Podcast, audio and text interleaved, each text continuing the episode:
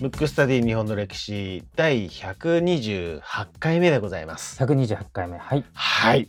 ちょっとですねここであのまあ広瀬さんにも、はい、えーリスナーの皆さんにもお知らせということでですね、はい、なんとやっとこの番組に広告がつきましたよ。やっとですねい、や待望の待望のはいあの何ですかこれ苦節2年苦節くに苦しんでないですけど2年半ぐらいじゃない2です年か半ぐらいですよね。はい2年半ぐらいでですね、うんあのこのまあ準広告になるんですけども、今までねボランティアでやってましたからねそうなんですよ、まあ、やっと着いたということでですね、はいまあ広告嫌いな人もまあいるとは思うんですけども、はい運営する上では必要だというこそとうでですね。すねちょっと我慢していただいて、はいはい、でね今回その広告いただいたのが、はいまあ、基本的にこのエピソード128回目のエピソードに関してのみはに今のところなるんですけども、はいボイスドラマで学ぶ日本の歴史というですねポッドキャスト、まあ、このですねボイスドラマで学ぶ日本の歴史という番組、えーポッドキャストの広告が入りましたと。はいでねこの番組ちょっと紹介すると、うんあのこう日本の歴史の一場面をこう切り出してですね、はいまあ、人物とか、はいあと事件とか、はいまあ、そういったものにこうスポットを当てたボイスドラマなんですよ。へーそうだから今僕と広瀬さんがはこいれって、なんていうんですか広瀬さんが僕に教えるみたいはいなはい形式です形よねでね形式でやってますけども、はいこの「ボイスドラマで学ぶ日本の歴史」はタイトル通りですねはいドラマなので、はい、はいまあ、分かりやすく言うとテレビで見るドラマの映像がない版というふうに、なるほどうん、思っていただければ、はいうん、いいなと思いますので、こはういシーズン1はですね函館戦争へ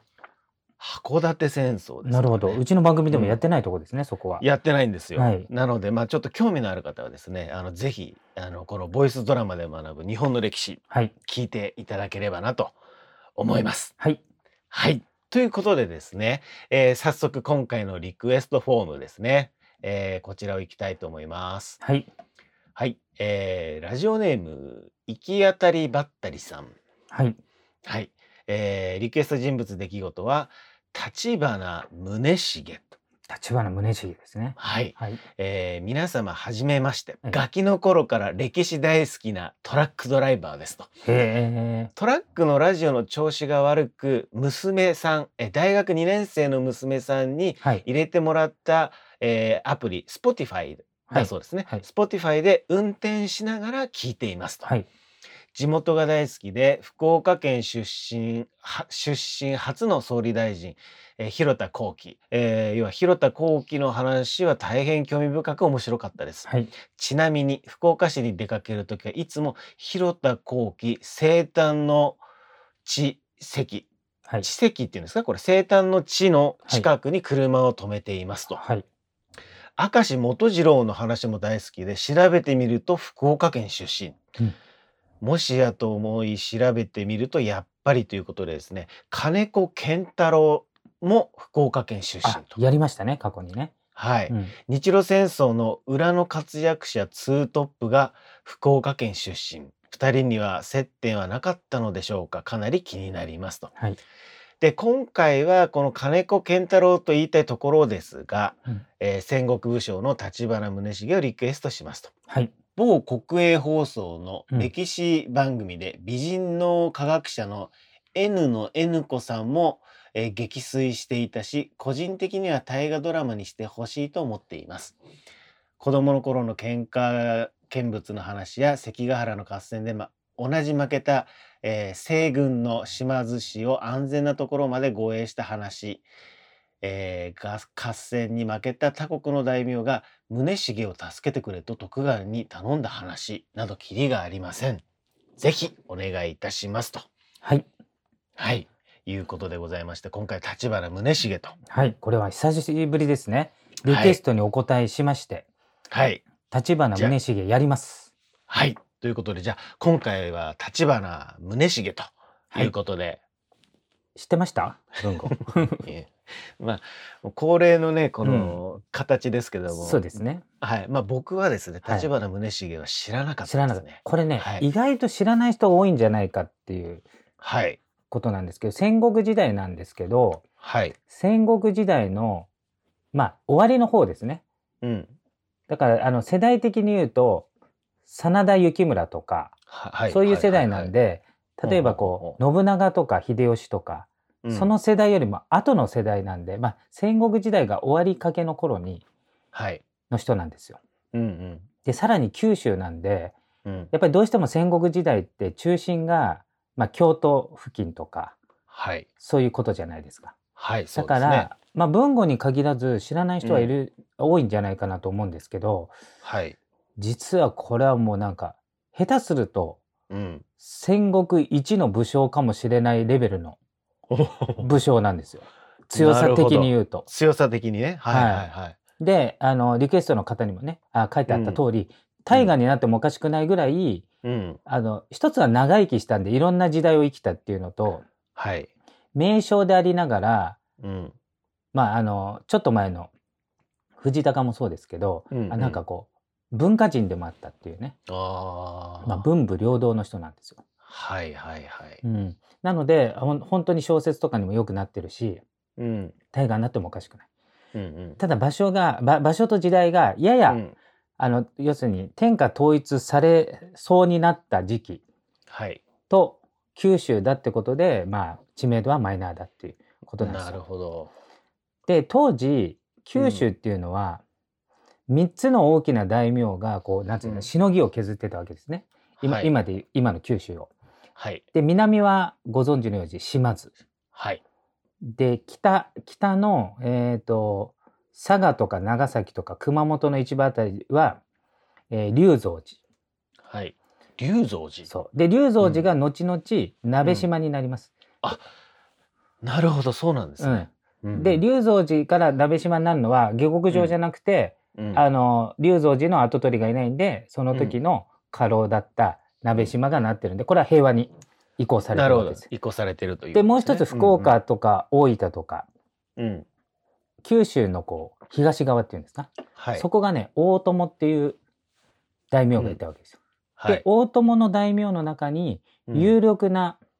武将が二人いて、それが。が立花道節っていうのとはい。高橋常雲っていうのがいたんですよ。うんうん。で実は宗茂は立花宗茂って名前書いてありますけど実のお父さんは高橋常雲なおお。ほうほうの、ほう。、でず二人とも名将ねあうの、ん立花道節も高橋常雲も非常なる名将なんですよ。はい。でその高橋常雲の長男として生まれたのがうん。立花宗茂なんですよ。うんうんで当然高橋家でも長男だから後取りでしかも優秀だからうん。常雲的には普通にね跡取りとして育てようとしたんだけど、うん。うん。その大友家の家臣の中では立花道説っていうのがもうカリスマ武将なんですよ。あこれもねあの本当にこの人自体がもうめちゃくちゃ強い。なるほど。あの1エピソード全然できるレベルの人なんですけどうん。で彼には跡取りがいなかったわけ道説。うんうんうん。で本人はもう相当な武将なんではい。相当優秀なやつしか養子にし取りたくないと。うんうんうん。わがままですうねん。そうそうなのいないのに。 うん、で仲の良かった上雲の息子が非常に優秀だって聞いて、うんもう頼むから養子にくれと。うーんけど上位も長男だから、いやいやいや、うんうんうちの跡取りだからダメだよって言ってたんだけど、。根負けして、根負けしたのと、ちょっと大友家が衰退してたんで、うんその立花家と高橋家をこう合体させて、ちょっと、強めようという意向も多分あった、まあいろんな思惑があって、結局、高橋上雲の長男だったうん立花宗茂は、うん立花同説の養子になるわけです。うんうーんそこの二人は仲仲は悪いわけじゃなかったんわでけすね。よよかった、よかった。よかったんですね。ううんうんで、まあそれでなって、はい、で、えっ、と、高橋家も立花家も名家なんですね。大友、うん大友の大名の中では。だからら、まあ、い要はお坊ちゃまですよ、長男で。はい、でも優秀だけどお坊ちゃま。けど、うん立花同説が、まあ、本人も名称ですけど、超スパルタ教育をするわけですよ。面白くなってきますね。養子できたんだけど、自分で懇願してきたのに、もうめちゃくちゃスパルタ教育をするんだけ ど、この人すごいのは、立花宗茂すごいのは、まあ自分はもちろんスパルタ教育されて、すくすく育つんだけど、うん人格はいいままなの。ななんてういうーの、ん野蛮にならないっていうか。なるほど。なんか自分もやられたからお前もスパルタで行くみたいな感じじゃないわけ。うーんだから領民とか部下には異常に優しい。自分だけがなんかスパルタを受けるみたいなんか人ができてますな。ね。できて、だだから大河の主人公になってもおかしくない人格なんですよ。あー。なるほど。うんで、で、そのまま育って、うんで、、まあ合戦とかね、あった時、で、敵は一つは龍造寺鍋島。うんあの、三つどもえになってますからね、九州。はいで、もう一個は島津。うんまあ両方とも強い。うんで、大友がやや弱いうん状態で大友家にいるわけですよ。うんで、ある時、まず、養父の、要するにうん養子にいたお父さん、同説がは病気で死んじゃうわけですよ。うんうんうんで、その時に、えー攻められまして、島津家に。うんうん城を包囲されるのね。で、宗茂がいるし城も包囲され、うん実の父の高橋常雲がいる城も包囲されたわけ。うんうんで、ものすごい大軍に包囲されたから、うんもうどう見ても勝てない。はい。ということで、実のお父さんの高橋常雲は自害するわけ。おお。要するに敵の捕虜になるぐらいだったら、自分で死ぬって言って、死んじゃうわけ。うんで、自分も降伏しろと。うん勧告されるんだけど、一切突っぱねて。で、結局そうこうしてるうちに、豊臣秀吉も、うん九州征伐をすると天下統一のために、はい。で九州こう乗り込んできたわけうんその時一番の敵は島津なんでうん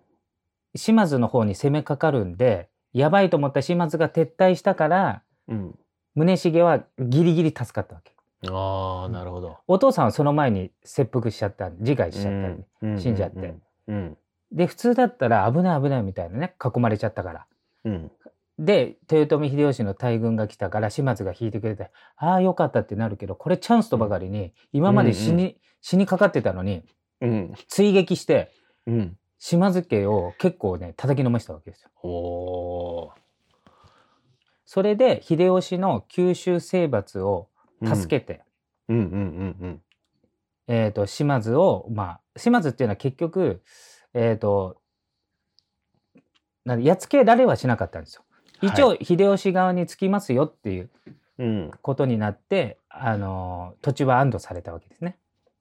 うん、でその時に秀吉軍に加わって立花宗茂もうん最初はあの抵抗してましたしてたんで島津うを、んそれをやっつけたと。うん。で、あまりにも活躍がすごいんでうん豊臣秀吉はうん。自分の直部下にしたいとおーおーおー。家臣にしたいと相当のじゃあなんですかえ影響じゃない相当目立ったわけですねそう相当目立ったわけ、いうことですよね相当目立ってすごいた戦もうまいし、うん人柄もいいから、うんで結局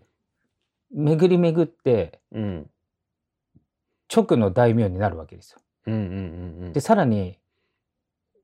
なんていうのめちゃめちゃ気に入られすぎてうん豊臣姓名よ名乗っていいよぐらい まで相当ですそようね豊臣って名乗っていいからみたいな。そう感じになって、うんで1位大友の家臣だったのが秀吉の直部下になって、うん10万石の大大名になるわけですよ、もう大出世ですね大出世になってえでその後、まあ秀吉がねちょっとこの番組でもやりましたけどちょっと晩年、はちょっと狂いまして、え朝鮮に攻め込むと、うんうんその時も朝鮮で大活躍するわけですよああもうすごいなそうだからね戦はほぼ負けないうんでさらに部下とかにもすごく信頼されてるんで団結もすごいから、うんうん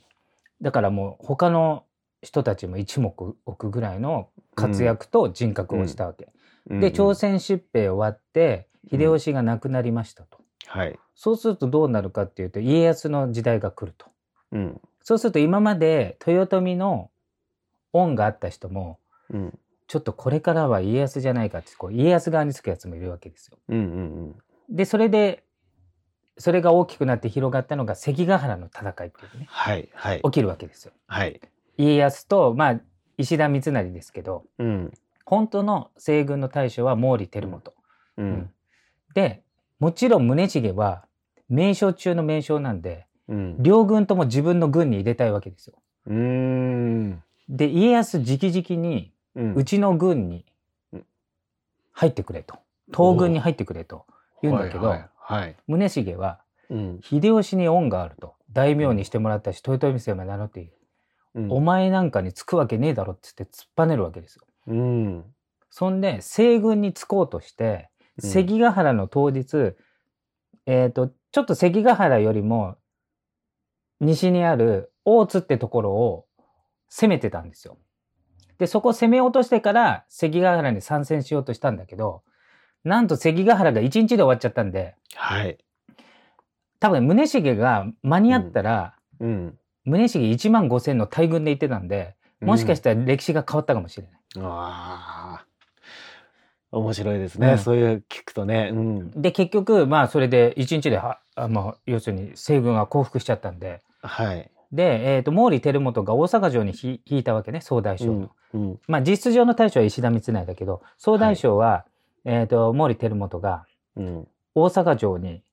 退いたんでそこまで行ってうん戦いましょうと、うん私がいるから絶対勝てるから戦いましょうって言ったんだけど、毛利輝元はもう戦う気ないから、うんそれで結局戦わずして終わるわけですよはい関ヶ原は。うんでその帰り道うんあの、一応西軍だった島津家っていうのは、うん敗北してちょっと兵がボロボロになった状態で、九州に戻る途中に、うん途中で、近く通ったんですよ。うん立花宗茂と。うんで、部下も含めて、うんお父さんは島津家に殺されて、事実上殺されて、包囲されて切腹してますから、うんお父さんの敵が今チャンスですよってみんな言って、うんうん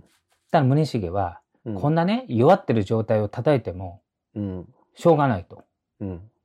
むしろこんなに弱ってるから助けてやろうっつって護衛して自分のお父さんの敵なのに、はい護衛して島津まで安全に送り届けたという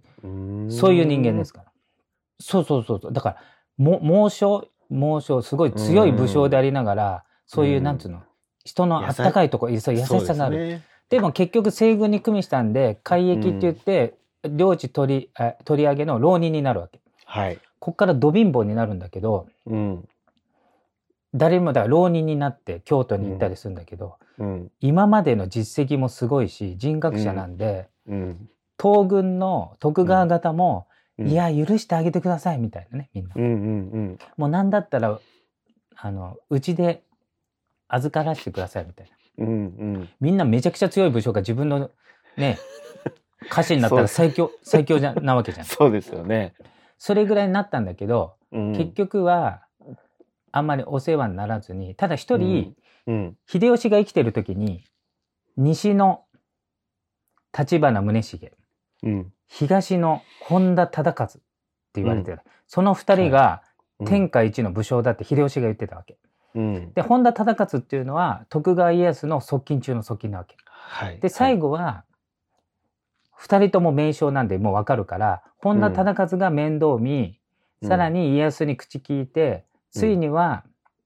えー領地をもらうことになったんですよ。浪人からうんでこれも10万石の大名になったんだけどその後もっとすごい のが結はいは局い最終的に元の領地に戻されたわけ、ええ九州の元の領地に戻されただから関ヶ原の戦いで敵軍にうん徳川と敵対したのに領地を戻されたのは彼だけだかうんいやそれぐらいだから魅力的だったっら、ていうそこうそとですうそよう、ねそれぐらい魅力的だしそれぐらうわすいごい人にも愛されてるし、能力も桁違いにあったから、このまま浪人の身だとあのかわいそうだっていうね。でその後に関ヶ原のだいぶ後に大阪夏の陣冬の陣あ冬の陣夏の陣っていうのが、はいありますねうんであの時に立花宗茂がうんうん大阪方につくんじゃないかっていうね家康の恐怖があったわけよ、めちゃくちゃ強いからねけど宗茂は関ヶ原の時は突っぱねたんだけど関ヶ原の後にやっぱり領地も戻してもらったしいろいろ恩を受けてるから今回は徳川さんのところで戦いますよとうんいうことで、大阪夏の陣は徳川方で戦ってるわけですうよ。ーんうん冬の陣もですかそう冬の陣そうそうそう両方とも、うんへえなんか結局あれですね上手にそう上手に生きて生でさきらてにますよね、うん、さらに家光の時代まで生きてあこのすせごいと当時としてもうかなり長いけど76まで生きてうん。最終的には秀忠とか二代将う軍ん秀忠、えうーん三代将軍家光の話し相手になってる、うんうんううんん、だからその武将とはどういうものかとかね、うん。ううんん。その生き語り部みたいなはい。感じになって、はい、なんと島原の乱まで70何歳に して、島原の乱も一応出てるというね。うん。おで、ー76歳の生涯を閉じるという。おわーなんか、まあ激動といえば激動なんですけど、うんあのーなんかちょっとあれですね、うんあの斜めな感じの見方をすると本当に。まあ実力があるっていう前提ですけど、上手にそうそうそうそ上う手にねそう、生きて、さらに領民も戻ってきた時に、もう本当に戻ってきてありがとうございますっていう感じ。ああやっぱりじゃあ人格者だったんですね、そう、あと能力もさっきも言ったように、一応秀吉は戦国一の武将を二人言ってて、西の立花宗茂、東の本田忠勝。うん、でも実際僕の感覚からすると、多分宗茂の方がその戦いの成績はいいと思うんう。だから実質上戦国一の可能性がある。ただ場所が九州だったんで、ちょっとマイナーになっちゃったっていうことですね。うんはいい、やーなんか、やっぱおも面白いですねそうですねいう話を聞くと、うんだからいずれね大河の主人公になるかもでも今ちょうどね明智光う秀ん戦国時代やっちゃってるんで、もうはいもうちょっと先だと思いますけど、うんまあ、で可も能性はあると思います。ネタは豊富だっていうそこうとでですすよねね。まだ76まで生きてあのはい島原の乱まで行ってますからね。うんうんうん、いやー面白いはい、いやーちょっと勉強になりましたそうですね、まあ久々にリクエストにお答えしてねお答えしてやというりまこしたとで、あのーまあ今回はねあの、うんこういった形でリクエストをお答えさせていただきましたし、はいえー次回はまあどうなるかちょっとわかりませんけども、はい、はい、うん、あのど皆しどさんのし、ねリクエストをお待ちしてます。はいはい、ぜひ皆様よろしくお願いいたします。はい今回のテーマは立花宗茂でした。むくむくラジオだべむくむくラジオだべむくむくラジオだべ